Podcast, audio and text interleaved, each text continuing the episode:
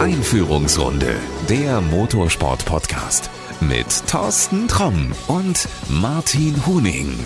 Hier sind wir mit einer neuen Folge und Martin, ich freue mich, wir haben uns endlich wieder getroffen hier in Hockenheim im Baden-Württemberg Center in der fünften Ebene hinter der Theke. Ja, hallo Thorsten, ich begrüße dich auch und äh, freue mich, dich hier auf dem schönsten Hochsitz Baden-Württembergs begrüßen zu dürfen. Das hast du schön gesagt. Ja, wir sind tatsächlich hier hinter der Theke, weil hier ist es einigermaßen ruhig und hier stören wir keinen und äh, haben uns gesagt, ja, gucken wir mal uns um. Hast du irgendwas schon an trinkbaren Dingen gefunden, was dir gefällt? Ja, BWT hat ja einen Wasserspender aufgestellt. Vielleicht sollten wir da mal was, was probieren. Ansonsten, also steht da hinten in Cola-Kisten. Aber wenn wir wollten, dann könnten wir, glaube ich, äh, zumindest alkoholfreie Getränke zu uns nehmen, so viel wir möchten möchten. Ja. Das wäre ja auch besser, weil sonst würden wir ganz fürchterlich lallen. Apropos lallen, äh, weißt du, wann wir das letzte Mal zusammen hier gestanden haben? Also für Einführungsrunde? Vor gefühlten Ewigkeiten. Also ich weiß gar nicht, wann wir die, die letzte Runde jetzt hinter uns gebracht haben. Und äh, da liegen einige Rennen zwischen, glaube ich. August war es. Es war Nürburgring und es war das ADAC GT Masters. Ah, schön. Also Veranstaltung passt. Da sind wir jetzt ja auch wieder beim ADAC GT Masters. Jetzt ist es das Finale und ein Jahr ist da auch schon wieder um. So schnell geht das. Ja, das war es im Prinzip. Ne? Also so mit Rennen, die wir heimsuchen werden. Äh, also für mich zumindest war es das dieses Jahr. Du fährst du noch irgendwo hin? Nein, Autorennen ist dies auch mein letztes. Ich, ich freue mich darauf, jetzt hier zu sein. Das Wetter ist toll, die Zuschauer zahlreich, so wie ich es wahrnehme. Ich denke, du bist da ähnlich. Ja, 26.000 habe ich. Ja, das ist doch schon mal anständig. Mhm. Und ich habe jetzt tatsächlich noch eine Messe in Köln, die Professional Motorsport World Expo. Da kriege ich jedes Jahr eine Einladung, für bin ich noch nie gewesen. Ja, dann komm doch mal die Einladung kann ich dir auch aussprechen, das ist kein Problem. Ja, und dann haben wir dann die Essen Motorshow noch Ende November, Anfang Dezember geht das ja los. Ja, aber lass uns mal ein bisschen zurückgucken. Was hast du so in der vergangenen Zeit eigentlich gemacht? Ähm, es gab, weiß ich, das Rennwochenende am Lausitzring. Das hat man so für Familien und Fans irgendwie organisiert. Ich war nicht da, ich war nämlich in Italien im Urlaub. Was hast du gemacht? Ich war auch nicht da. Ich war aber nicht im Urlaub, weil ich mir das wahrscheinlich nicht leisten kann, aus zeitlichen Gründen oder wie auch immer. Aber ich hoffe, du hattest eine gute Zeit in Italien. Total viel Pizza, viel Rad gefahren, viel Freunde getroffen. Also ja, war eine coole Zeit. Gut, dann kannst du mir dann irgendwie äh, off äh, Mikro dann nachher nochmal ein paar Tipps geben, wo ich denn dann hinfahren darf. Aber sowas von. Ja, also ich kann aber zu dem äh, von dir angesprochenen Wochenende in der Lausitz auch leider nichts sagen. Deshalb, ich war ja auch nicht da. Okay, äh, Sachsenring warst du? War ich auch nicht. Also tatsächlich, äh, ich, ich hatte eigentlich vorgehabt, nach Orschausleben natürlich zu kommen, zum Saisonauftakt. Da war, ja, da warst du auch nicht, ne? Da war ich nicht, weil ich, ich war nämlich da in Italien in Imola bei der Formel 1. Ach, der feine Herr, schau. Ja, einmal gönnst du es mir ja auch, oder? so, und dann, was hatten wir? Ähm, dann bin ich am Nürburgring gewesen. Und jetzt äh, bin ich hier. Also ja, zwei Veranstaltungen ADAC GT Masters habe ich dieses Jahr, aber es, es, gibt ja auch anderes. Ich, ich bin, weiß, ich bin bei der ETM gewesen. Ja, aber auch nicht, nicht dann so oft. Das sind halt, halt viele, viele Dinge, die man so hat. Und ja, ich schlage mich auch nicht jedes Wochenende auf Rennstrecken um.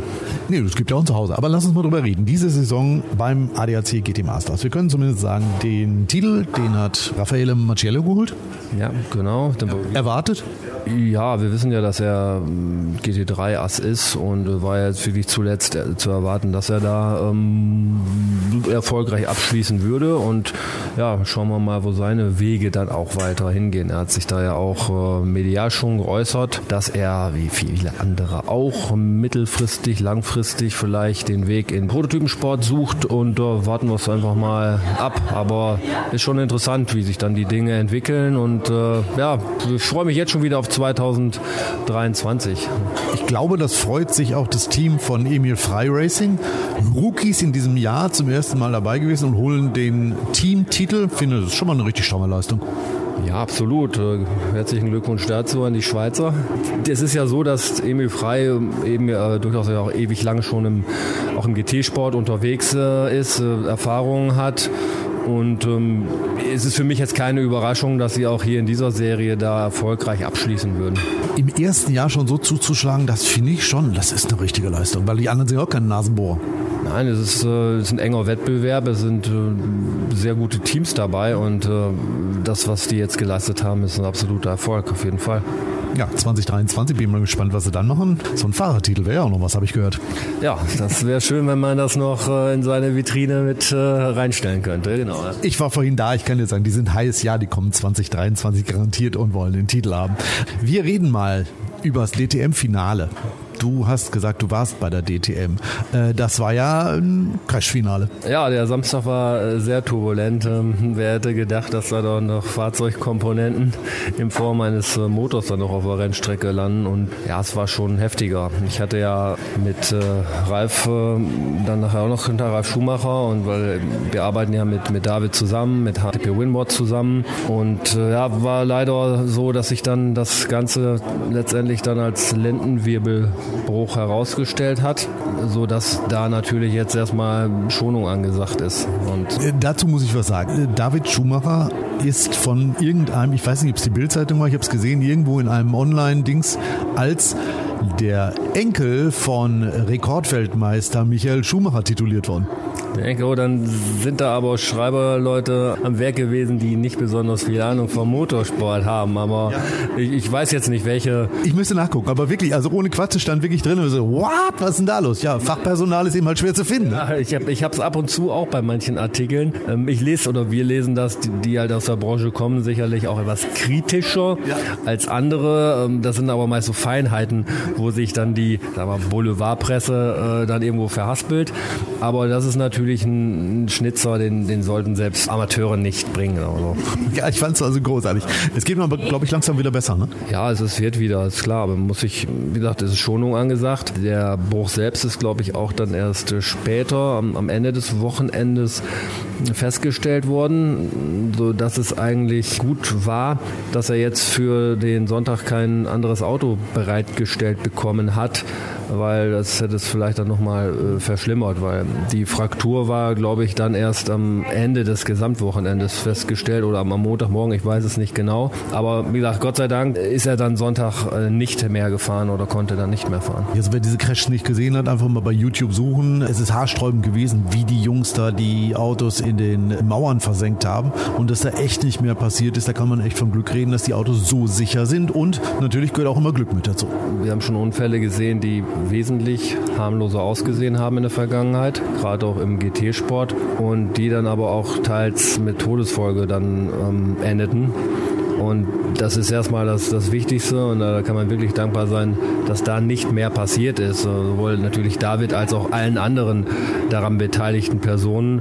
Und daran, man sieht halt immer, okay, es ist, es ist Motorsport, das ist nach wie vor gefährlich und ähm, du kannst halt mit diesen Autos auch, sag ich mal, im Wettbewerb anders rangehen, als, als wenn du jetzt irgendwie anderen filigranen Autos hast. Und das merkt man natürlich auch, dass die Jungs dann, gerade wenn es dann nachher noch um Punkte oder Meisterschaften geht, nicht zurückstecken. Und es war ja tatsächlich so, dass äh, im Vorfeld des DTM-Finales noch einige Leute Meister werden konnten. Und, und äh, es war, uh, es war vorher schon zu erwarten, dass irgendwas passiert. Also, ja, aber nicht so schlimm. Nein, also damit konnte keiner rechnen, auf keinen Fall.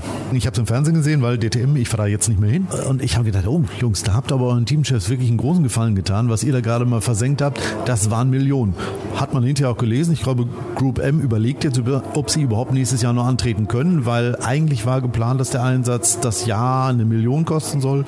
Und jetzt haben sie einen Strich drunter gemacht und sind irgendwo bei drei Millionen angekommen und haben gesagt, sorry, aber die Kohle haben wir nicht mehr. Ja, es ist äh, schade, dass sich dann ein Team entsprechend zurückziehen muss. Wir werden mal sehen, wie sich das nächstes Jahr darstellt. Also es war ja zu lesen oder in Diskussion, dass die Anzahl der Fahrzeuge pro Hersteller limitiert sein sollen und dann die Anzahl der Fahrzeuge auch pro Team wohl limitiert sein soll. Als ich das gelesen habe, habe ich gefragt, was hat die denn jetzt wieder geritten? Die sollen froh sein, wenn sie überhaupt die Autos voll kriegen. Denn ich bin der festen Meinung, dass im nächsten Jahr viele, viele Teams nicht mehr antreten können, weil einfach die Kohle nicht mehr da ist. Du kriegst keine Unterstützung mehr in der Form vom Hersteller. Es gibt weniger Sponsoren. Die Einsätze werden immer teurer. Und ich glaube, es gibt auch nicht genügend Fahrer, die so viel Geld mitbringen können, dass sie sagen, ja komm, zwei Millionen, ich leg so oben drauf. Na, ich gehe da nicht ganz mit dir. Ich glaube, dass es nächstes Jahr auch in der DTM ein Starterfeld gibt, was 26 bis vielleicht sogar 30 Autos sieht. Ehrlich, also ich oute mich ja als Nicht-DTM-Fan. Ich kann mir das nicht vorstellen, dass da noch so viele, so viel Kohle reinstecken. Hersteller sind ja vertraglich raus. Sie müssen die ITR nicht mehr unterstützen, was sie bislang machen mussten, weil äh, die ITR jedes Jahr Millionen an Schulden gemacht hat. Wo wollen die jetzt die viele Kohle herkriegen, dass sie diese Meisterschaft so am Laufen halten können? Gerhard Berger aus der Privatschatulle, ja, könnte man sich vorstellen, der hat genug, aber macht er das? Nein, das kann ich mir nicht vorstellen. Es geht vielleicht auch darum, dass es irgendwie auch Prozesse gibt, die verschlankt werden oder verschlankt werden müssen, sei es vielleicht in der, in der Organisation, sei es auch ähm, innerhalb der Teams selber. Also das werden keine, vielleicht keine ganz großen Stellschrauben sein zunächst, aber es wird sich mittelfristig da sicherlich was ändern. Ich, ich denke gar nicht an 2023 direkt, sondern in der entfernteren Zukunft, äh, die folgenden Jahre. Es hängt natürlich auch davon ab, wie sich die Welt weiterdreht, wie sich die gewissen, wie gewisse politische Dinge entwickeln oder pandemische äh, Dinge entwickeln. Das wissen wir alles gar nicht. Äh, vielleicht wird es in zwei, drei Jahren Probleme geben, die wir heute gar nicht noch, noch gar nicht kennen. Vor Corona hätte auch jeder gesagt. Mal den Teufel in der Wand. Was ist da so und was passiert da? Also es kann auch sein, dass wir äh, den rosigsten Zeiten entgegensehen. Also das wissen wir alle nicht. Ähm, ich bin grundsätzlich kein Pessimist und ich sage dir, dass wir nächstes Jahr ein volles DTM-Starterfeld haben werden. Frage mich jetzt nicht, ich bin jetzt keiner, der jetzt äh, Akquise macht oder, oder jetzt sich da um Sponsoren oder wer, was. Wer, wer, jetzt mitfahren möchte, bitte bewerben Sie sich bei Martin Hunig. Die äh, Adresse packen wir dann in die Shownotes. Cut, cut, cut. Nein. Ähm, ich habe jetzt schon Teams vor Augen, die ich jetzt nicht benennen möchte, aber die ich nächstes Jahr in der DTM sehe und von denen ich glaube, dass sie einen Background haben, der sie befähigen wird, in der Meisterschaft teilzunehmen. Okay, ich sehe auf der anderen Seite Teams, die nicht mehr mitfahren werden, weil sie einfach keine Kohle mehr haben, um, um dort antreten zu können. Und ich denke jetzt auch mal an ein Team, das man ruhig benennen kann, das heißt T3, wo die ITR ja nun viel dafür getan hat, dass sie in die Insolvenz gehen und nicht mehr mitfahren. Ja, die werden wir wahrscheinlich nicht mehr wiedersehen. Allerdings gab es schon andere Teams, die sich committed haben, dass sie gerne DTM machen wollen. Normalerweise gehst du dann ja auch nicht damit raus, wenn du dir nicht irgendwie sicher bist, dass da noch irgendwo stemmen zu können. Wenn jetzt die normalen Dinge so weiterlaufen, wie sie gerade laufen. So, man, man weiß es nie, 100 Prozent, aber diese Leute sagen, okay, wir interessieren uns dafür, wir schauen uns das an und dann hast du im Grunde, äh, wenn es irgendeiner schreibt oder keine Ahnung, wo zu lesen ist, dann hast du da schon was im Hinterkopf oder du hast einen Plan. So, da gehe ich mal von aus. Dann gab es in Hockenheim auch Personen, die ich im DTM-Fahrerlager gesehen habe, die ich sonst im DTM-Fahrerlager nicht sehe, die ähm, den Schluss zulassen. Welche mit Geldbörse, die den Laden kaufen? Nee, äh, aus der, aus der Teamseite. Ah, okay, okay. Also es sich um Teamvertreter handelt und die momentan noch nicht in der DTM teilnehmen. Und ich glaube, dass aus der Richtung da auch was kommen könnte. Ich habe für mich tatsächlich schon mal so einen Schmierzettel fertig gemacht, ähm, welche Teams nächstes Jahr in der DTM fahren könnten. Und ich, ich komme tatsächlich auf, auf mindestens 28 Autos. Tut mir leid, Thorsten. Gut. Wollen wir mal eine Tafel Schokolade oder 5 Euro wetten oder irgendwas? Ich dachte jetzt irgendwie so. Du sagst, es werden 20, ich sage, es wird da drüber und dann schauen wir mal, wer es Andi, also ich würde mal sagen, lass uns, lass uns mal Folgendes machen. Wir werden in einer der nächsten Folgen mal wieder philosophieren. DTM, Zukunft, ja oder nein. Martin Hunig sagt pro, Thorsten Tromm sagt no. Aber das ist eine andere Folge. Ja, aber ich glaube, du hast auch ein leicht gespaltenes Verhältnis zu. Nein, ich habe ein stark gespaltenes Verhältnis. Okay, ja, ist gut. Also falls irgendeiner von der ITA das hören sollte, er kann sich gerne dazu äußern. Ich weiß, es ist schwierig, weil äh, das Personal ist ja auch nicht so lange da. Also wenn der jetzt zum Hörer greift, kann es sein, dass er schon wieder weg ist. Äh, aber wenn dann irgendeiner aus äh, München, wo die ITR ja nun ihren Sitz hat, sich äußern möchte, wir stehen da gerne für zur Seite. Gut, alles klar. Ich hab's, ich hab's begriffen. Ich vertiefe das an dieser Stelle nicht. Aber nee, machen wir nächste Folge. Äh, komm, lass uns mal zu was anderem kommen. Aber wirklich jetzt mal das Thema Krisenstimmung und Motorsport. Ich habe irgendwie das Gefühl, ich habe es eben schon angedeutet, dass es immer schwieriger wird, Einsätze, egal jetzt wo du fährst. Das fängt auch schon bei einer Formel 4 an. Das fängt, glaube ich, auch schon im Kartsport an. Es wird immer schwerer, das überhaupt finanziert zu bekommen. Sei es als Nachwuchsfahrer, aber sei es auch schon, wenn du etabliert bist. Wird schwieriger, weil zum einen wird es immer teurer was ja auch im Kartsport schon beginnt, wenn du da in der Weltmeisterschaft fährst, äh, bist ja auch schon achtkantig Geld los. Und zum anderen ist es so, dass natürlich die, die Sponsorenakquise nicht einfacher wird. Das muss man, muss man da auch zu sagen. Das hat damit zu tun, dass selbst Unternehmen, denen es jetzt, denen es jetzt gut geht, die, die gesunde Bilanzen haben, einfach nicht wissen, was ist in, in zwei, drei Jahren. Und da, da, da guckt man einfach, dass man das Geld irgendwo vielleicht dann doch etwas äh, zusammenhält, dass man konservativ mit seinen Mitteln umgeht. Nicht, weil man es jetzt nötig hätte, sondern just in case, ne? weil man nicht weiß, ob man es in zwei Jahren nötig hat. Und darunter leiden natürlich ähm, gerade zum einen kleine Teams, kleine Rennserien und auch Fahrer. Ja, aber auch große. Also ich sehe die W-Series, also die, die Formel-Rennserie nur für Frauen, nicht mal als klein an. Ich hatte immer den Eindruck, die haben finanziell einen gut aufgestellten Background, weil sie ja den, den Mädels alles bezahlt haben. Und die haben plötzlich drei Rennen vor Schluss gesagt, äh, stopp, können wir uns nicht mehr leisten, sonst sind wir 2023 total pleite. Das sind ja erschreckende Zeichen. Ja, und wir wissen ja bisher nicht, wie das da weitergeht. Ob es jetzt, ähm, die Saison ist jetzt erstmal hierfür beendet, für 2022. Und was 2023 passiert, das wird sich zeigen. Das Problem bei der äh, W-Series, ich sitze da nicht so tief drin, nur meine Meinung ist die, dass es natürlich auch nicht geholfen hat, im Rahmen der Formel 1 ähm, seine Rennen auszutragen, gerade auch was, was Logistik betrifft äh, und Reisekosten, diese ganzen Dinge, das ist einfach nicht zu verachten. Und früher waren sie ja hier auch im Rahmen der DTM mal unterwegs, wo das Ganze irgendwie. Da haben, da haben sie gestartet. Ja, und war halt äh, auch hier wahrscheinlich finanziell viel schlanker. Ähm, der Auftritt war gut, hatten eine, schicke Hospi, sah alles gut aus, war auch ein attraktiver Farbklecks im, im Fahrerlager. Es war halt eine Formelserie dann auch, die, sagen wir mal, so, so einem ganzen Veranstaltungspaket ja auch gut tut. Und ähm, ja, es ist, ist schon schade, weil äh, es wird jetzt auch welche geben, die, die sich da ins Fäustchen lachen, die von, Ja. von dem Ganzen von vornherein nichts gehalten haben. Dazu gehören aber auch äh, nicht nur irgendwelche Macho-Männer, sondern auch ähm, Damen aus dem Rennsport, das wissen wir. Trotzdem ist es grundsätzlich schade. Das Problem ist natürlich schon, dass es fängt ja im Kartsport auch an. Aber auch da ist der Anteil an Jungens, die nun mal Kart fahren, höher als, als der der Damen. Und das, man kann dann auch nicht immer sagen, wir tun für die, für die Frauen nichts und die Frauen nichts.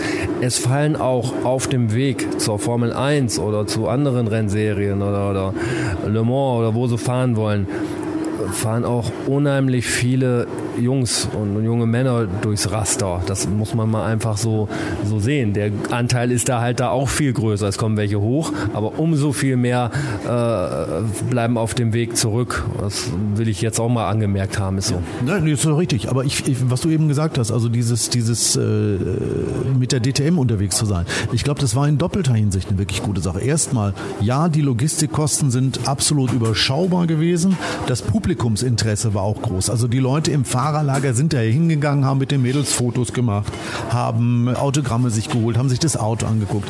Und bei einer Formel 1 geht es ja gar nicht. Da gibt es ja kein Fahrerlager. Also wo soll da einer hinkommen? Wo sollst du Aufmerksamkeit generieren? Außerdem, ich glaube, die Mediencoverage bei einer Formel 1, da gehst du doch komplett unter. Außer der Formel 1 findet doch da nichts statt. Also warum sind sie da hingegangen? Das Argument war immer, ja, dann können wir schon die Strecken für einen möglichen Formel 1 Eintritt lernen. Das halte ich nicht für ein vernünftiges Argument, weil die Strecke, die kannst du lernen, wenn du in der Formel 1 bist, dann kannst du einen Testtag da machen, fährst da mit, mit dem Roller rum oder sonst irgendwas oder am Simulator. Aber die Logistik, die ist doch um ein Mehrfaches höher gewesen. Und ich glaube auch, eine DTM wäre froh gewesen, wenn sie so eine W-Series weiter im Programm gehabt hätte, weil du hast gesagt, es gibt keine Formel-Serie mehr. Ja, es geht dann noch um das Thema Vermarktung. Ein mir sehr gut bekannter ehemaliger Formel 1 Rennfahrer hat es ja auch bemängelt, dass zum Beispiel die Formel 2 oder die Formel 3 halt zu wenig im Fokus der Öffentlichkeit steht. Wir selber arbeiten mit Formel 2, Formel 3 Teams zusammen, allen voran zum Beispiel Prema, ähm, die sich da ja engagieren. Selbst ich als Partner habe da die Wahrnehmung auf das Thema Formel 2 nicht mehr so. Es war Das damals ist die zweithöchste Rennserie, das musst du dazu sagen. das war damals noch was anderes, als Mick da gefahren ist, mit dem wir auch zusammengearbeitet haben. Aber das, das hat man jetzt so halt nicht mehr. Und dann ist es natürlich auch schwieriger, vielleicht Sponsoren zu generieren. Ich glaube, dass du, wenn du hier im Rahmen der DTM unterwegs bist, wir sind hier nun mal das automotive Land. Und wir haben ja Branchen, die, die auch ähm, Zulieferer sind und was weiß ich.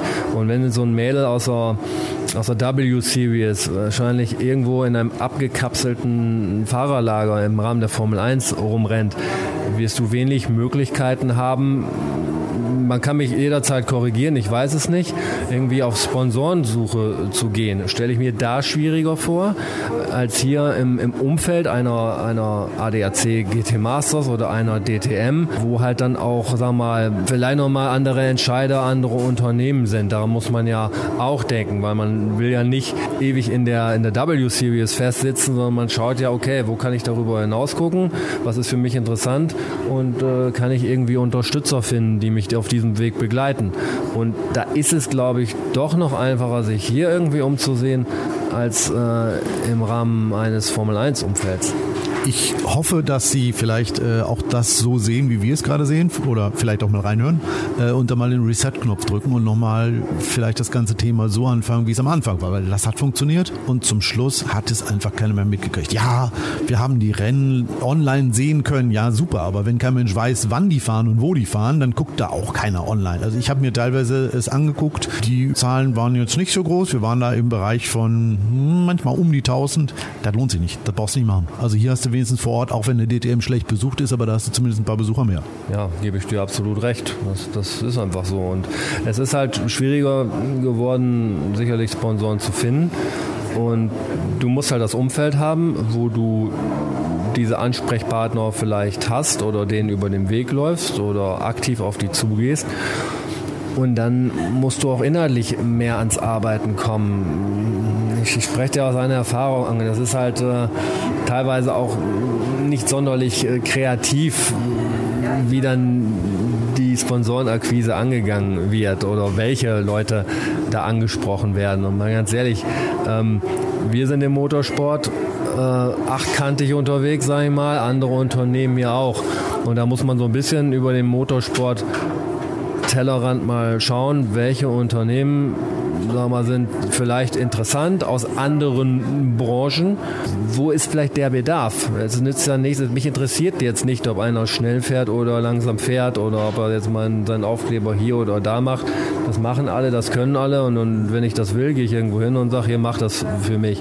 Ähm, es geht darum, dass diese meist ja jungen Leute einfach auch herausfinden und das ist, sagen wir mal, sehr unternehmensindividuell. Was für das Unternehmen wichtig sein? Wo kann ich da als Fahrer weiterhelfen? Will er vielleicht nur VIP-Tickets haben, damit er in ein Hospi kommt und will er keinen Aufkleber haben oder, oder irgendwas?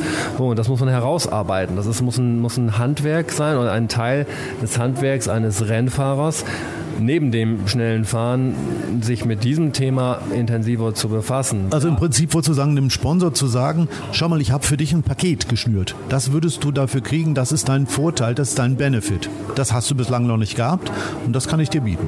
Ja, zum Beispiel. Und vor allen Dingen, es, geht vielleicht auch mal mit einer Bedarfsermittlung los, dass man fragt, okay, was, was ist dir denn wichtig? Ich mache Motorsport, ich habe Zugriff auf äh, verschiedene Leute und kann dies und das machen und ähm, ich bin Rennfahrer und reden wir mit halben Preisen Brei nicht drum rum. Ich, ich brauche ein bisschen Geld, um Motorsport machen zu können. Hilfst du mir bitte und bitte sage mir, was ich da für dich äh, tun kann, damit wir zusammenkommen. Anstatt dass man es irgendwie umgekehrt macht und sagt, ja, ich habe hier eine Mappe und da kommt hier auf ein Overall drauf und da auf ein Overall drauf. Das ist so 80er Jahre gewesen, ne? 80er Jahre. Im schlimmsten Fall hast du dann noch Präsentationen, wo der entsprechende Mitbewerber dann noch als Exemplar abgebildet ist. Wie viel hast du gekriegt, wo Castrol mit drauf war? Ach, das ist es gibt noch andere Schmierstoffunternehmen.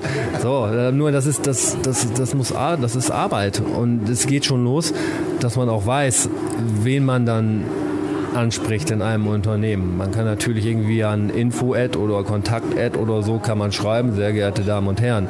Nur wenn ich von jemandem Geld haben will und, und oft ist das ja keine geringe Summe, die diese Leute brauchen, dann recherchiere ich, wer in diesem Unternehmen dafür zuständig ist, äh, dass er mir da diese Mittel zur Verfügung stellt. Das ist, muss das Mindeste ja sein.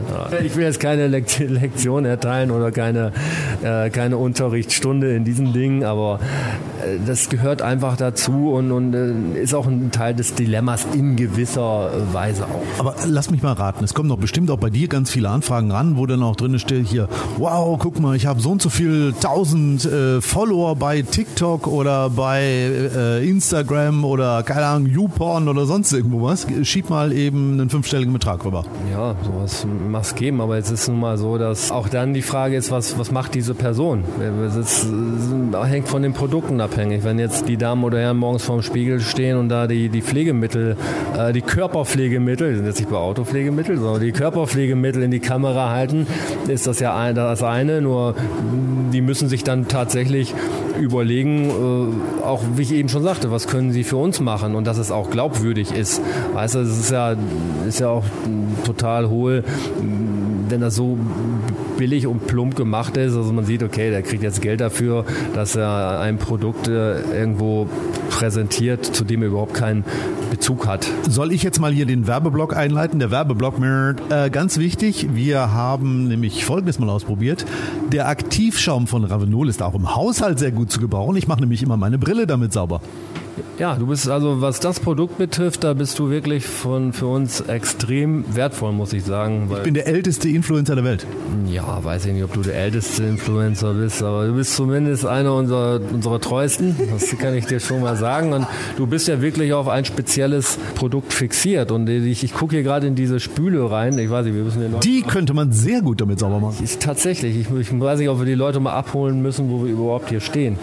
Wir stehen nämlich ähm, ja, hinter, hinter der Theke. Wir stehen hinter der Theke. Hier wird allerdings nichts ausgeschenkt, sondern das war hier gerade der einzige einigermaßen ruhige Platz, wo wir uns aufhalten können und dürfen. Jetzt werden noch mal gerade ein paar Hühnerschnitzel in die Box verfrachtet. Ja. Ich bin da raus, ich bin Vegetarier. Ja, du kriegst da vorne ist aber auch ein veganes. Ich weiß, habe ich gegessen, sehr lecker. Schön. Ja, ich hatte auch eins, fand ich auch sehr lecker. Genau. Nein, also diese Spüle würde man mit dem Produkt sicherlich auch gut hinkriegen. Das ist ein sehr vielseitiges Produkt und damit können wir diesen Werbeblock für heute an auch beenden. Genau, wer Fragen hat, kann uns eine Mail schreiben. Ich kann dir erzählen, was man wirklich alles damit machen kann und man kann echt tolle Sachen damit machen. Auch meine Kaffeemaschine habe ich damit sauber gekriegt. So, aber du hast gesagt, das ist jetzt das Ende. Wir reden nochmal über was anderes. Wir reden nämlich mal darüber, was ist sonst noch passiert. Und zwar muss ich sagen, was ich ganz besonders finde, wir sind ja hier jetzt beim ADAC GT Masters. Ein ehemaliger ADAC GT Masters Pilot Pilot und seine Beifahrerin haben den deutschen Meistertitel geholt. Du weißt wer? Philipp Geipel und Katrin Becker-Brugger. Herzlichen Glückwunsch. Genau, erste Mal. Ähm, die sind ja richtig gut in die Saison gestartet und zum Schluss wurde es dann schon etwas eng und sie haben es tatsächlich geschafft, mit einem Vorsprung von 0,5 Sekunden den DM-Titel zu holen. Die haben natürlich gefeiert bis zum Gehen nicht mehr, weil sie es am Anfang echt selber kaum glauben konnten, aber wohl verdient. Es ist ja schön, wenn es dann bis zum Ende noch äh, spannend bleibt. Es ist ja immer wichtig, dass diese Dinge nicht äh, schon extrem vorher entschieden sind.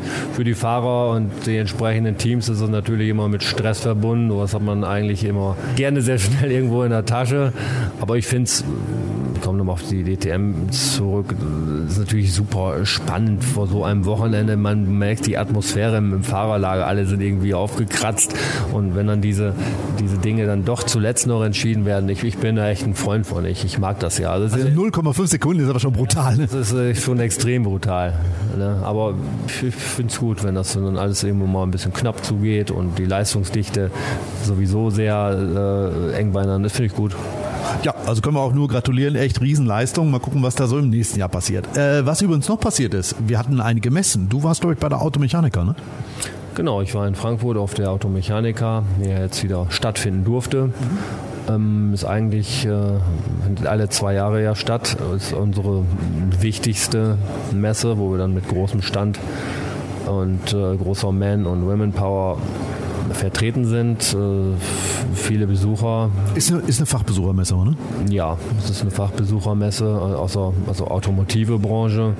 Ist so ein bisschen der Place to be für Hersteller, äh, wie wir es sind und so der Meeting Point, wo man halt dann auch die ähm, Kontakte pflegt mit, mit Kunden international, unsere Distributoren.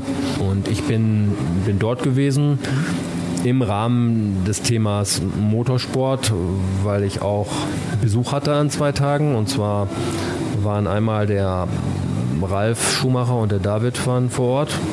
Die hatten sozusagen Standdienst. Die hatten ein bisschen, ein bisschen Standdienst, genau. Und ähm, einen Tag später hat uns der Nico Hülkenberg noch besucht. Der war auch da. Ja.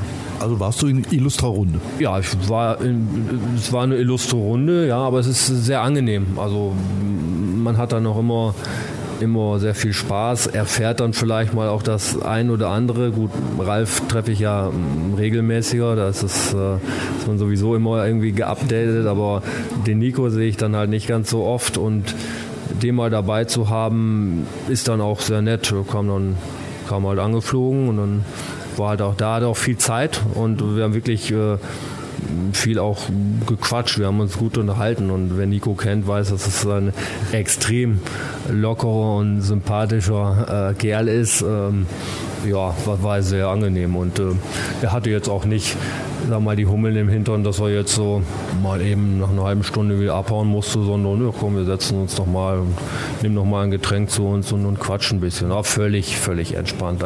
Gibt es auch bei den Rennwochenenden nicht so oft eine Zeit für, ne? Nee, das stimmt. Da ist das anders getaktet und das war von der Messe nochmal anders. Das ist natürlich dann ähm, auch für Teile der Belegschaft, die dann halt von uns dann auch vor Ort sind, äh, die diese Personen halt nicht tagtäglich sehen mhm. und für die es dann nochmal was Besonderes ist, die Menschen dann mal face to face zu haben. Genau. Wo ich dich vermisst habe, war Hannover. Da gab es die IAA, ja, eigentlich äh, hieß sie früher immer IAA Nutzfahrzeuge, nennt sich jetzt IAA Transportation. Okay, hat man jetzt den Namen etwas internationalisiert. Ja, ja gut, muss ja, muss ja wahrscheinlich sein. Und wie war es? Erzähl mal sehr elektrisch. Also es gab eigentlich kaum einen Hersteller von Lkw, Bussen, leichten Lkws, der nicht entweder ein Batteriefahrzeug oder ein ähm, Wasserstofffahrzeug hatte. Also wirklich auch die ganz großen Dinger fahren mit Wasserstoff. Man konnte sie auch fahren. Es gab einen Testparcours. Allerdings halt eben nur Leute, die einen entsprechenden Führerschein haben. Ich habe keinen Lkw-Führerschein, von daher war ich halt aus der Nummer raus. Äh, hättest du fahren dürfen? Ja. Echt? Das ich auch. Ich war Martin, nächstes Mal, aber wir beide zusammen und du fährst mich. Ich habe ewig keinen LKW mehr gefahren. Egal. Ich, ich war 1993, 94 war ich MKF bei der Bundeswehr, also Militärkraftfahrer sozusagen. Ich habe einen Führerschein gemacht auf dem Mercedes 1017. Ich glaube, den gibt es da heute nicht mehr. Anhänger dahinter und dann ist das bei der Bundeswehr so, dass du dann auf jedes weitere Fahrzeug, ob es jetzt mal der Unimuch ist oder meinetwegen anderen MAN oder Pritschenwagen oder den Wolf Golf, also den Geländewagen, äh, legst du auf jedes Fahrzeug dann nochmal eine kleine Prüfung ab. Eine kleine technische Prüfung und dann fährst du dann auch nochmal mit. Also du darfst jetzt alles fahren? Doch, diese Dinge darf ich, darf ich fahren. Nur wenn ich jetzt tatsächlich ähm, sagen würde, okay, ich habe keine Lust mehr auf Motorsport und ich werde LKW-Fahrer. Als LKW-Fahrer müsste ich wahrscheinlich tatsächlich nochmal die ein oder andere Fahrstunde nehmen. Aber ja, es ist. Äh, das will ich schon auch hinkriegen. Ich glaube, also bei DHL suchen sie immer noch Leute und äh, Gerhard Berger in seiner Spedition braucht bestimmt auch Leute. Ja, und das war, also bei mir war das damals, äh, um das nochmal kurz äh, zu erzählen, aber dann abzuschließen, es war ein, ein, aus der Not geboren, weil ich nicht, nicht schießen durfte. Da müssen wir irgendwann anders nochmal drüber reden. Schön auch, dass du erzählt hast, dass du bei der Bundeswehr warst. Ich war nicht da, aber das ist ein anderes Thema. Ich war, ich war in der dritten Woche krank bei Bundeswehr. Und dann ging das los, dass langsam, dass man ans Schießen kam oder diese Schießübungen gemacht haben. Und dann wurde das bei mir nie nachgeholt. Bis nach der Grundausbildung nicht. Ich wurde also im Grunde, ich war erst in Delmenhorst Grundausbildung und dann kam, man, kam ich nach Schwanewede. Da hatte noch nie geschossen. Und dann nach einem Viertel, Vierteljahr war ich beim Bund, dann noch nie geschossen. So, und dann, aber was machen wir denn? Was ja auch ganz gut ist, glaube ich. Dann war, wir fahren so ein Panzer oder machen wir LKW-Führerschein. Einen LKW-Führerschein gemacht. Und dann bist du LKW gefahren? Bin ich LKW gefahren und äh, wir haben das Schießen dann doch tatsächlich dann nachher noch nachgeholt, weil es soll angeblich, ist es nicht gut, wenn es Soldaten gibt, die nicht schießen können und deshalb haben sie mich nachher dann doch noch auf den Schießstand geschickt und habe dann mein Buch dann voll gemacht. Ja, genau. Sehr schön. Das ist eine schöne Geschichte. Jetzt weißt du, warum ich meinen LKW-Führerschein ja. habe, aber wir sind völlig von der Messe jetzt ab. Ja, aber also ich finde es toll, dass wir mal über deine Bundeswehrzeit gesprochen haben. Ja, also es war wirklich so, dass viele Chinesen auch da waren, neue Fahrzeuge vorgestellt haben, Marken, von denen man noch nie was gehört hat. Und plötzlich stehen da Fahrzeuge, wo auch deutsche Mitbewerber gesagt haben, wow, also das hätten wir nicht nicht gedacht, was die da hingestellt haben. Das hat schon Hand und Fuß. Also die sind schon gerade bei den, bei den kleineren Transportern oder auch bei den äh, Pickups. Es gibt zum Beispiel einen elektrischen Pickup von einem Chinesen, der ist fertig. Den kannst du bestellen. Der ist da, der wird auch ausgeliefert. Marke heißt Maxus, hat kaum einer was von gehört. Ja. Und es ist der erste elektrische Pickup, der auch wie ein Pickup zu handhaben ist. Also du kannst mit dem Ding ins Gelände fahren, du kannst mit dem Ding Hänger ziehen. So ein, so ein Garten- und Landschaftsbauer, der bislang sowas in Diesel fährt, kann das jetzt in elektrisch fahren interessant und es ist ja auch gut, dass es diese Messen gibt, damit diese Innovationen auch vorgestellt äh, werden können. Und ich glaube, dass es ähm, zukünftig ein, ein relativ breites Feld gibt, auch was, was die Antriebsarten und die Möglichkeiten betrifft. Ja. Was war der Star der Messe? Welches Auto? Kennst du? Oh Gott, weiß ich, weiß ich nicht. Nee, hilf mir. Kommt aus Hannover. Ja. Elektrisch. Kommt aus Hannover elektrisch. Bulli. Ja, so ein ID-Bus. Ja, okay. Bin ich mitgefahren, bin ich auf der Autobahn mit unterwegs gewesen. Okay. Sensationelles Auto. Also ich habe viel erwartet, aber es ist schon, also was sie dahingestellt haben, ist schon geil. Und du hast immer so dieses, dieses Bully-Feeling ist immer noch da. Du hast das auch, du kannst immer irgendwelche Autos fahren, ne? Ja. Ich, ich habe noch ein Auto, was ich demnächst. Hast du ein eigenes oder, oder leist du dir? Ich darf jetzt nicht sagen, wie viel eigene ich habe. Ich habe fünf eigene noch, ja. Du bist ja verrückt, aber gut, alles klar. Ich zeig dir nächstes Mal ein Bild, äh, dann weißt du, was alles in meinem Fuhrpark ist. Es sind spannende Autos dabei. Ich dachte jetzt nämlich, dass du neben Schaumreiniger-Tester auch ausschließlich Autotester bist und, und dich so einfach mal übers Jahr bringst. Aber ein Auto, was ich auch zum Test haben möchte, ist auch ein chinesisches Auto, auch von Maxus. Und das ist ein, früher hat man gesagt ein Van, ja, also so wie man kannte das von VW als Charan oder so. In dieser Form aber nicht, der ist größer, der kann bis zu sieben Personen mitnehmen und er hat Einzelsitze wie in der Business Class im Flugzeug. Also richtig mondänes Ding. Kommt bei uns auf den Markt und ich habe gesagt, wenn der kommt, den müssen wir haben. Okay, also so ähnlich hatte, da gab es nicht mal einen Safira, der auch so ähnlich ausgestattet war. Auch so ein. Das Auto ist größer, du hast mehr Platz drin. Ah, okay. Martin, pass auf, wir machen folgendes. Wenn ich den habe, komme ich bei dir vorbei, dann äh, drehen wir beide eine Runde und anschließend machen wir das Auto mit Schaumreiniger sauber. Ja, aber dann fahre ich aber auch mal. Ne, ja, dann, dann du musst dann aber auch sauber machen. Gut, okay, dann lege ich vorher eine Folie rein. Du kommst nämlich nur mit dem Ding vorbei, dass ich den mal sauber mache. Dieses, dass du mit mir da eine Ausfahrt machen willst, das schiebst du da nur vor. Und dann fahren wir da zehn Minuten und ich darf dann nachher eine Dreiviertelstunde dann mit dem Handstaubsauger da stehen, um, um dir die Karre sauber zu machen. Danke. Von außen besonders auch mit dem guten Schaumreiniger. Ja, dann gut, da, da würdest du mich noch mit klein kriegen, das will ich dann doch ausprobieren, aber nicht, dass du mich jetzt als Reinigungskraft für, deine, für deinen Fuhrpark ausnutzen möchtest. Du hast mich auf eine Idee gebracht. Das ist eine meiner, meiner Ideen, die ich jetzt für 2023 habe. Welche hast du eigentlich für die Saison 2023 jetzt schon? Ich, ich suche mir auch irgendeinen Doofen, der dann die Arbeit macht, die ich nicht machen möchte. Gut, wer sich jetzt bewerben möchte, ich packe nochmal Martins E-Mail-Adresse in die Show Notes, dann kannst du ihm schreiben. ja, dann würde ich sagen, lassen wir es heute dabei. Diese Theke hier ist ein bisschen schmutzig. Wir holen uns jetzt was zu trinken und äh, hören uns in der nächsten Folge wieder. Und die wird definitiv nicht bis 2023 dauern. Also frohe Weihnachten wünschen wir jetzt noch nicht. Wir werden uns vorher nochmal sprechen und ich äh, freue mich schon drauf. Martin, danke für deine Zeit. Ja, danke dir. Tschüss. Das war Einführungsrunde, der Motorsport-Podcast mit Thorsten Tromm und Martin Huning.